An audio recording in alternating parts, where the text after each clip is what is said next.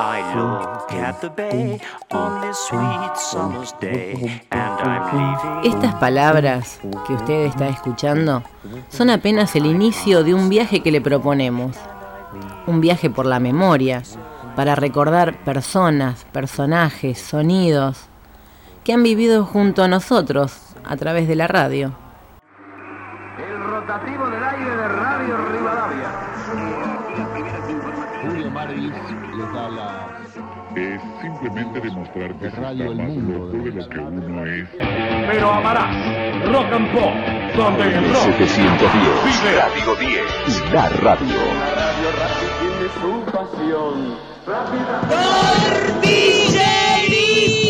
¡Tortillerísima! La tradición torta levanta sus estandartes y se pone de pie para enaltecer los valores del Un criollismo obrador y de el pensamientos tortismo. obtusos, destinados a conmover al cientista riguroso, al arduo epistemólogo, al geómetra implacable, pero también a los niños y a los funcionarios de cultura. La venganza será terrible. Esperamos que lo disfrute, porque los que hacemos el taller de radio de la Secretaría de Cultura de Verazategui, hemos trabajado para eso, para compartirlo con los oyentes. Soy Elizabeth Ambiamonte, la DT de un equipo de entusiastas radialistas. Venimos con nuestros sueños porque estamos en ese proyecto de tratar de hacer radio.